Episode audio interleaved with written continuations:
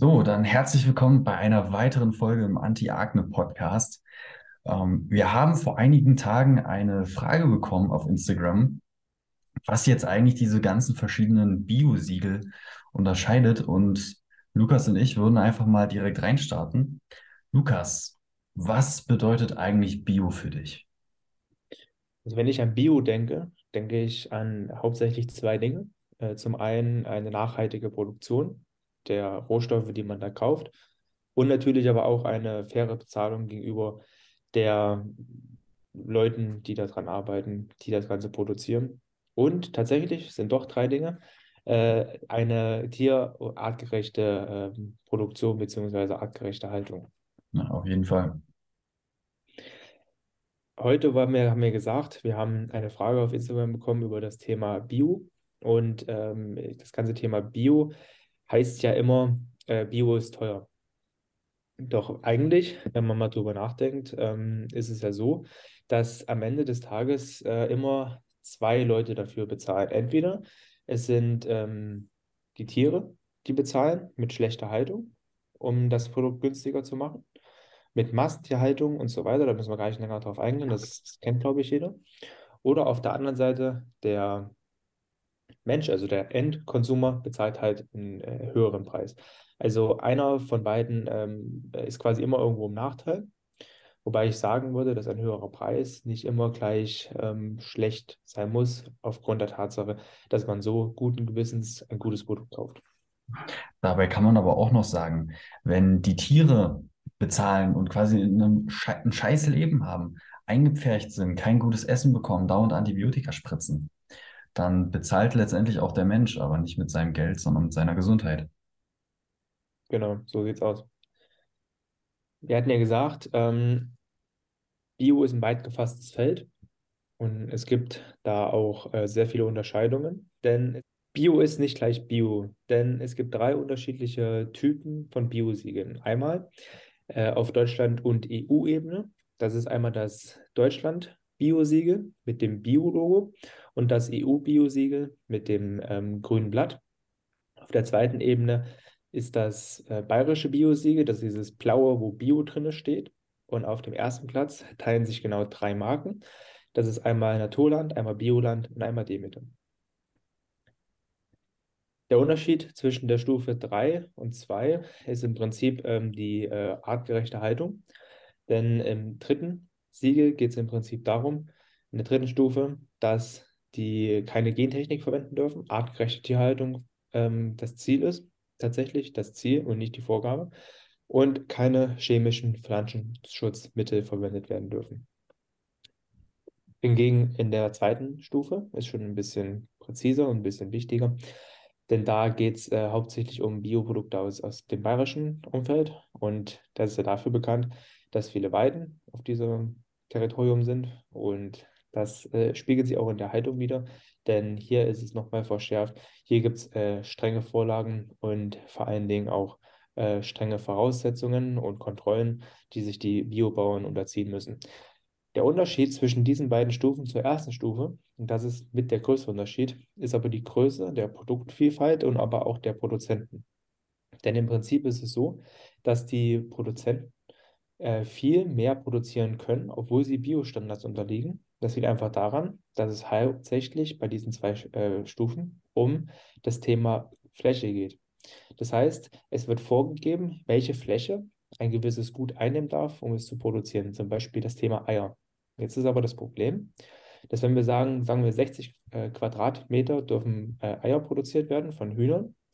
Jetzt ist aber nicht gesagt, wie hoch diese Produktion sein darf, also wie äh, hoch gestapelt die Fläche sein kann. Es geht nur um die 60 Quadratmeter.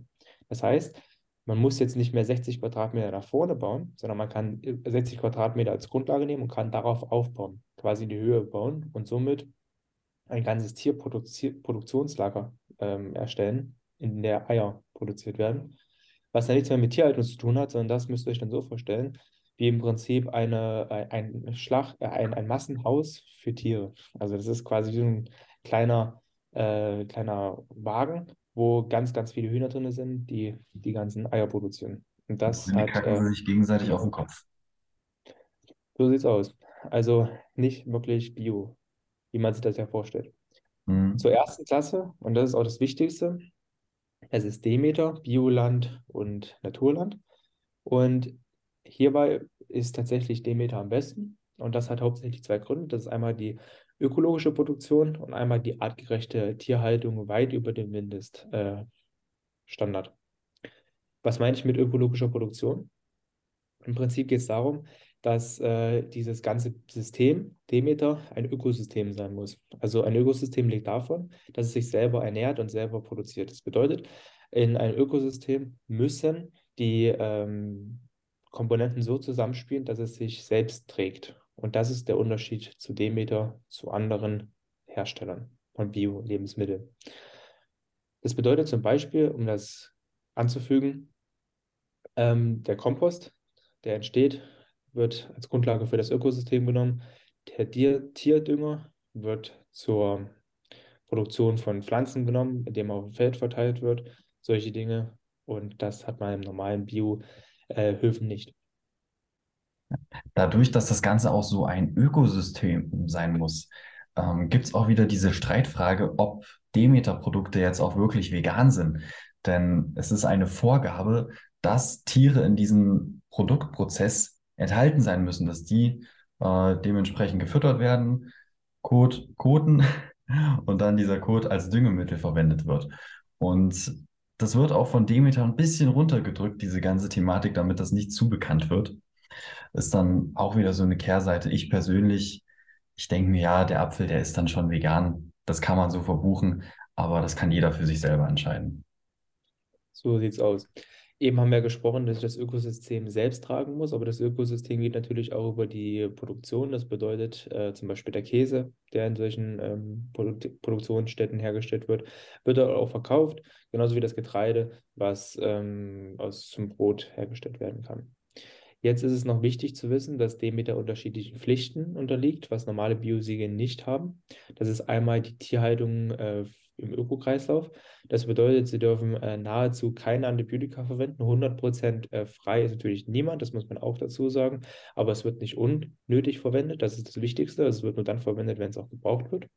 Dann gibt es naturbelassenes Essen ohne Gentechnik. Das bedeutet, im Prinzip, dass die äh, Tiere gefüttert werden mit dem, was sie auch kriegen sollen, nämlich Gras, Heu und Kraftfutter. Und das Kraftfutter ist nicht auf Sojabasis. Das ist auch extrem wichtig, ähm, sondern das ist meistens eigene Produktion tatsächlich. Dann geht es auch um die Tierhaltung im Sinne von äh, Kühen und Kälbern. Weil normalerweise ist es so, dass äh, Milchkühe gezüchtet werden mit künstlichen Hormonen, dann die Kälber früh entnommen werden und geschlachtet werden, also der, der weiblichen Kuh entnommen werden und die männlichen Kühe nur noch zur Befruchtung dienen und danach in Mastbetriebe wandern. Das ist nicht der Fall bei Demeter, sondern natürlich werden die weiblichen Kühe auch zur Milchproduktion verwendet und danach geschlachtet, genauso wie das auch in anderen Betrieben der Fall ist. Hingegen wir aber die Kälber so lange bei der Kuh bleiben, bis es von alleine nicht mehr die Muttermilch trinkt, also bis es quasi ein gewisses Wachstumsniveau erreicht hat und wird dann weitergegeben, beziehungsweise wird dann äh, entweder geschlachtet oder weiter aufgezogen zu einem männlichen ähm, Tier. Selbst diese männlichen Tiere werden übrigens auch noch äh, geschlachtet und nicht in irgendwelche Mastbetriebe verwendet, was auch ein Riesenunterschied ist. Dann noch zur Größe. Ähm, jetzt in der neuen Zeit ist doch äh, generell ein riesiges Thema, dass Produkte nach Möglichkeit regional sein sollten. Wie sieht es denn jetzt mit der Größe von diesen Betrieben dort aus?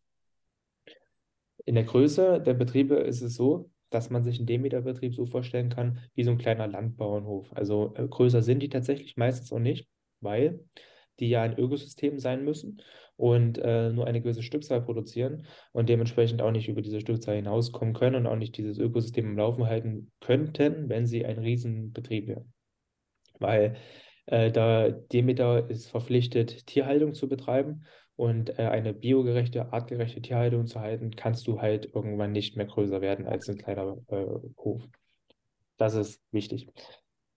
Deswegen ist auch die Preisstabilität über die Inflation, die wir momentan erleben, äh, ziemlich gut gewesen, weil es natürlich kurze Transportwege gibt und äh, die Rohstoffe nicht wirklich teurer werden, weil sie ja selber produziert werden. Dann noch ganz wichtig zu wissen, eine weitere Pflicht der Demeter unterliegt, ist der Einsatz von Präparaten. Dazu eine kurze Vorgeschichte. Und zwar äh, vielleicht einigen bekannt, das ist einmal der Rudolf Steiner. Das ist der Gründer der Anthroposophie, also quasi der Lehre über den Menschen. Und der sagte schon damals, dass zur erfolgreicher Landwirtschaft auch die biologischen, dynamischen Faktoren eine wichtige Rolle spielen. Hier vor allen Dingen der Einfluss der kosmischen Kräfte. Das bedeutet, das ist vielleicht ein bisschen esoterisch, für einen oder anderen oder ein bisschen befremdlich, wenn man das zuerst hört. Aber im Prinzip geht es darum, dass gewisse Kräfte herrschen auf der Welt und die beeinflussen Wachstum. Das ist ja auch bei uns Menschen so. Und daher wird zum Beispiel der Dünger, ja, wird über, über den Winter in der Erde vergraben an gewissen Stellen. Dann wird dann wieder rausgeholt, mit Wasser verwaschen, also quasi wie in der Homöopathie, wird dann somit potenziert und dann über das Feld verteilt und das setzt in Verbindung mit der Sonne und mit dem Regen, also mit den natürlichen Elementen der Anthroposophie, äh, Energiekräfte frei, die Wurzelwachstum und so weiter fördern und somit eine reichere Ernte bescheren. Wenn man das zum ersten Mal hört, es ging genauso mir wie auch Mattis so, denkt man sich wahrscheinlich, was ist denn das für ein Quatsch? Aber mein, es ist. Ja, allgemein wird es auch gerne als die Kackhörnchen bezeichnet. Ja, aber das ist tatsächlich äh, wirklich wirksam, weil es ist nachgewiesen, auch kann man in Studien nachlesen, dass äh, Demeter-Produktion tatsächlich teilweise sogar eingedämmt werden musste, also quasi äh, kontrolliert werden musste von, von, von den Hofeigentümern, weil sie zu viel produziert haben und das gar nicht mehr verkaufen konnten. Also, wie wir gerade mitbekommen haben, ist äh, Demeter ein äh, sehr, sehr kontrolliertes und sehr, sehr ähm, wichtiges äh, Tool oder eine sehr wichtige, ein sehr wichtiges Biosiegel. Und deswegen äh, aus unserer Perspektive eine große Empfehlung, auf Demeter-Produkte zu setzen. Hm. Ja, Lukas, da kann ich dir auf jeden Fall zustimmen. Ähm, die Herkunft von verschiedenen Produkten ist ja auch nochmal ein unheimlich wichtiges Thema, ob das jetzt Bio ist oder nicht und wo unterscheidet sich das gerade mal? Erzähl doch mal etwas dazu. Also ich weiß nicht, wie es dir geht, aber normalerweise, wenn ich an Bio denke, denke ich heimische Produktion, kommt aus der Region vielleicht sogar, idealerweise, oder kommt zumindest aus unserem Heimatland. Auf jeden das Fall. Ist das ist aber allerdings nicht der Fall, denn vor allen Dingen Bioprodukte der Stufe 3 und 2, äh, also dem EU- und Deutschland-Biosiegel, äh, wie der Name schon sagt, EU-Biosiegel kommen aus der EU. Das bedeutet, äh, die Lebensmittel müssen unheimlich lange Transportwege auf sich nehmen.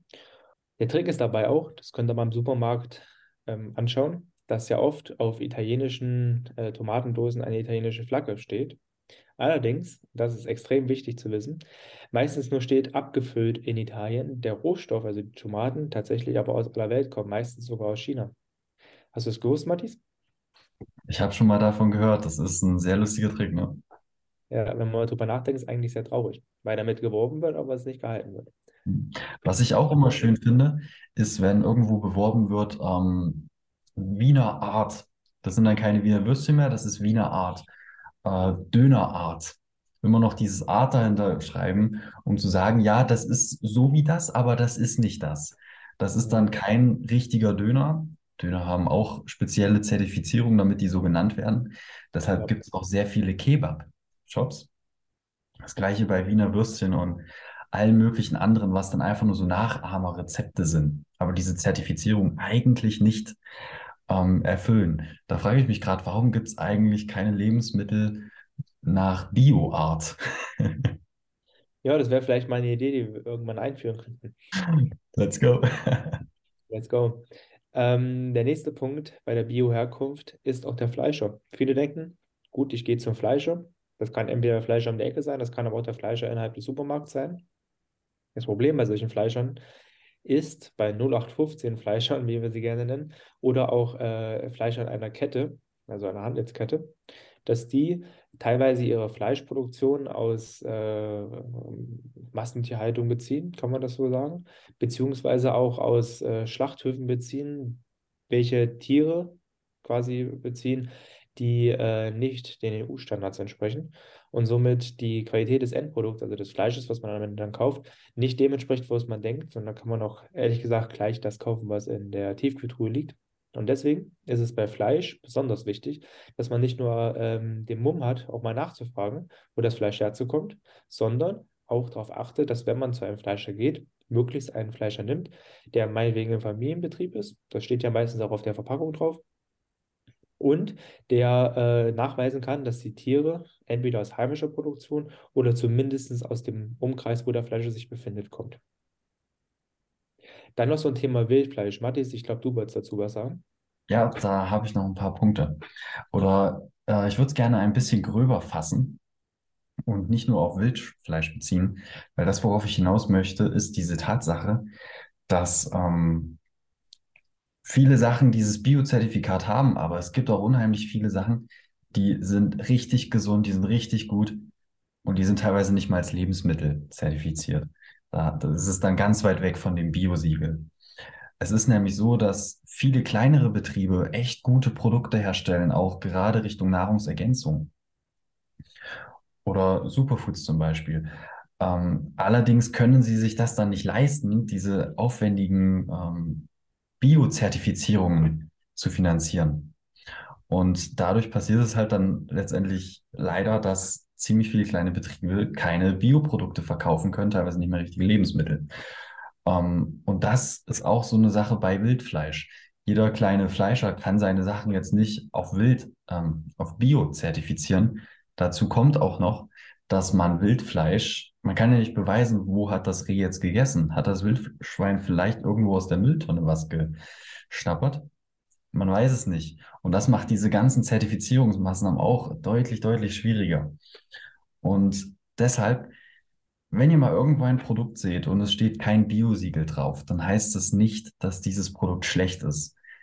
Schaut euch die Zutatenliste an, guckt euch mal das Unternehmen ein bisschen genauer an und dann werdet ihr schnell sehen, okay, kann ich den Leuten ungefähr vertrauen oder ist das jetzt alles irgendwie ein bisschen komisch? Und im Zweifelsfall einfach weglassen oder mal probieren und auf das eigene Körpergefühl hören. So, und abschließend möchte ich Lukas nochmal fragen, was sind denn jetzt so zum Beispiel drei klare Indizien, wo man auch darauf achten kann, ob das, dieses Bioprodukt jetzt ein gutes Produkt oder eher ein schlechteres Produkt ist? Die drei Punkte für ein gutes Bio-Lebensmittel sind einmal die Zutatenliste, desto kürzer, desto besser. Dann die Herkunft, möglichst regional. Und wenn nicht regional, dann wenigstens überregional, aber nicht EU-weit. Was bedeutet denn überregional? Überregional bedeutet, dass es nicht aus derselben Region kommt wie der Erzeuger, der es verkauft. Allerdings die Produktion äh, nur ein gewisses, ein gewissen Maß an Entfernung zum hm. Verkaufsort hat. Hm. Dann der dritte und letzte Punkt, das Sortiment. Denn ein Unterschied zwischen, der, zwischen den dritten, der zweiten Stufe und der ersten Stufe der Bio-Lebensmittel ist auch das Sortiment. Guckt euch mal das Sortiment von Demeter an und guckt euch mal das Sortiment von den Deutschland-EU-Siegel an. Und schon werdet ihr da sehen, welche Produkte die verkaufen und in welcher Masse und Vielzahl die Produkte angeboten werden. Und dann könnt ihr euch selber ein Bild machen, was denn wirklich Bio ist und was nicht. Ja, und mit diesen Worten bedanken wir euch fürs Zuhören und wünschen euch noch einen guten Tag. Und in diesem Sinne immer schön Demeter kaufen.